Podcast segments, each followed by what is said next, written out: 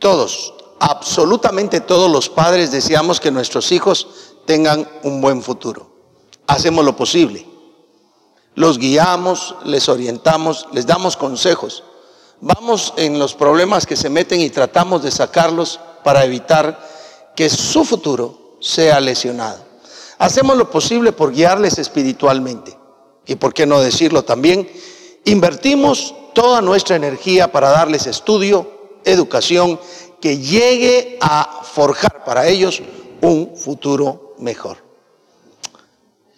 Ha sido algo que realmente necesitamos examinar nosotros. Porque es cierto que debemos esforzarnos, es cierto que debemos hacer todo lo posible para que nuestros hijos estén bien en el futuro. Porque sin duda alguna, aunque nosotros ya no estemos, será dichoso que ellos recuerden que papá y que mamá les dieron los elementos necesarios para desarrollarse, para crecer y por supuesto para tener un futuro mejor con su familia. Que a lo mejor quizá en estos momentos no la han formado, pero que tarde o temprano vendrá aquella familia. Cuando estaba meditando en esto, el asunto es, y lo he hablado con muchos colegas pastores, es que muchos nos encargamos de luchar para que ellos tengan un futuro en la tierra muy bueno, pero poco hacemos a veces para que tengan un futuro espiritual realmente robusto, realmente fuerte, realmente sostenido por la gloria de Dios, su misericordia y su piedad. Y al meditar eh, pastoralmente, ¿qué consejo deberíamos darle nosotros a nuestros hijos para que en la vida espiritual tengan una mejor oportunidad, un mejor desarrollo y que por supuesto también lo que se desarrollan en lo material pueda ser utilizado por ellos en su futuro, en su familia.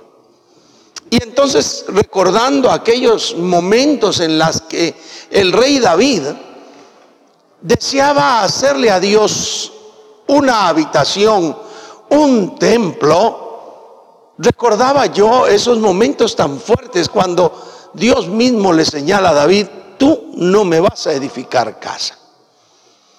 Fuerte para David, difícil para él, pero Dios le dio la clave para el futuro de su hijo. ¿Qué debía de hacer el hijo de David para que pudiera tener esa bendición en el futuro? Y en segundo libro de Samuel, capítulo 7, versículos 13 al 16, nosotros encontramos el clímax de esa conversación y para mí los elementos que debemos de dar, que debemos trasladar a nuestros hijos para que recuerden cómo tener un futuro realmente alentador hacia el futuro en el sentido espiritual. Por supuesto, sin olvidarnos de, del estudio, sin olvidarnos del consejo, sin olvidarnos de darle los elementos físicos para que se desarrollen, debemos tener en balanza el desarrollo espiritual. ¿Cuál es el primer elemento que yo encuentro acá en la cita que he señalado? El primero es que hay que enseñarle a nuestros hijos que la relación con Dios es una relación gana-gana. ¿Cómo así gana-gana? Vean ustedes lo que dice el versículo 13 de segundo Samuel 7. Él, refiriéndose al hijo de David, dice, edificará casa a mi nombre y yo afirmaré para siempre el trono de su reino. Vean ustedes qué importante.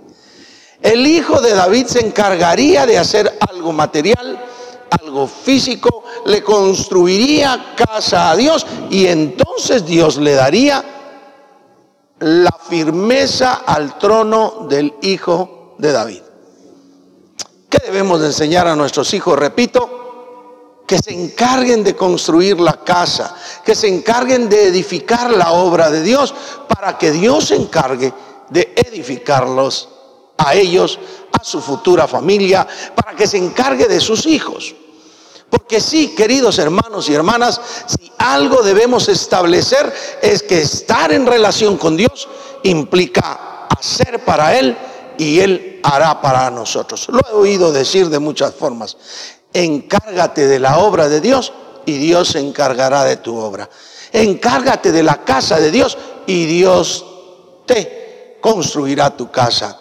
Si tú edificas la tarea, la obra de Dios, Dios edificará tu familia, edificará tu casa. Y es el consejo primario que debemos dar a nuestros hijos e hijas para que su futuro espiritual esté verdaderamente robusto. El segundo elemento que yo encuentro acá en los versos 14 y 15 es que necesitamos nosotros llevar, tener una relación familiar con el Señor. Sí, con Dios no tenemos solamente una relación de Dios y siervo, sino una relación de familia. Porque hemos sido pasados a formar parte de la familia de Dios. Somos hermanos, ciudadanos todos de los santos, sí, pero miembros de la familia de Dios. Y vean cómo lo dice él acá. Yo le seré a él padre, vean la relación familiar. Y él me será a mí hijo, sí. No, no solamente Dios, siervo, sino papá, el Padre Todopoderoso y nosotros sus hijos. Una relación familiar.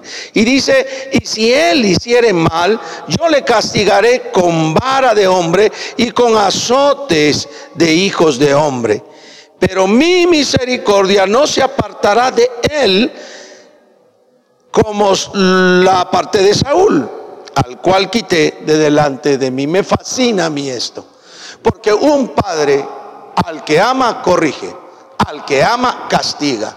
Le enseña el camino correcto, aunque a veces al muchacho, a la muchacha le parezca difícil, le parezca rudo, y aceptar de parte de Dios que nos corrija, que nos eh, corrija la plana, que enderece nuestros caminos, es realmente correcto.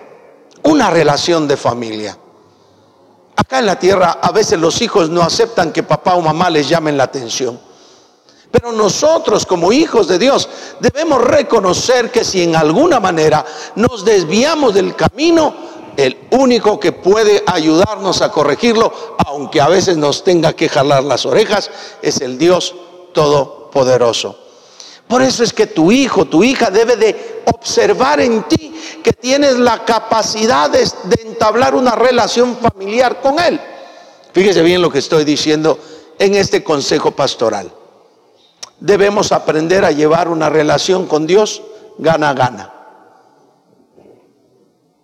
Trabajamos por la obra de Dios y Él trabaja en nosotros. Edificamos su obra, Él edifica nuestra familia. Pero también llevamos una relación de familiaridad, una relación en la que Él es el Padre y nosotros sus hijos. Y nuestros hijos, nuestra descendencia debe aprender que deben temer a Dios, deben servirle, deben honrarle y deben seguir el camino de Él y no desviarse para que el camino en el que van no implique que Dios tenga que castigarlos, corregirlos para que vuelvan al camino correcto. El tercer elemento que yo encuentro en la cita que precité es que debemos de considerar que la relación con Dios es permanente, no es eh, eh, eh, esporádica, no es temporal, no es permanente. Necesitamos estar totalmente convencidos, realmente dispuestos a sostener una relación con Dios que va en el camino correcto, pero de manera constante, permanente, todos los días de nuestra vida. Vean lo que dice el verso 16. Será afirmada tu casa y tu reino para siempre delante de tu rostro y tu trono será establecido eternamente. Por lo menos dos elementos acá que nos hablan de esa permanencia de esa relación. Una casa y un reino afirmado para siempre y un establecimiento del trono eternamente. ¡Wow! Eso debemos enseñar a nuestros hijos e hijas.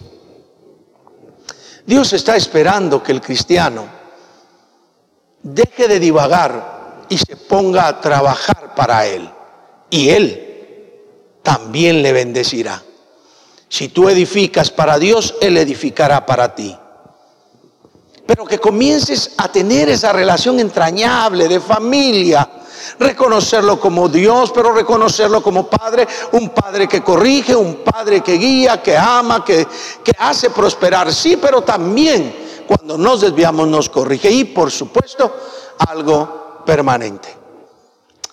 No es solo cuando tenemos necesidades, no es solo cuando estamos preocupados por situaciones que hay que buscar de Dios, hay que ejemplificarle a nuestros hijos e hijas que nosotros caminamos trabajando, edificando la obra de Dios, reconociendo ser su familia, pero también que lo amamos de manera permanente.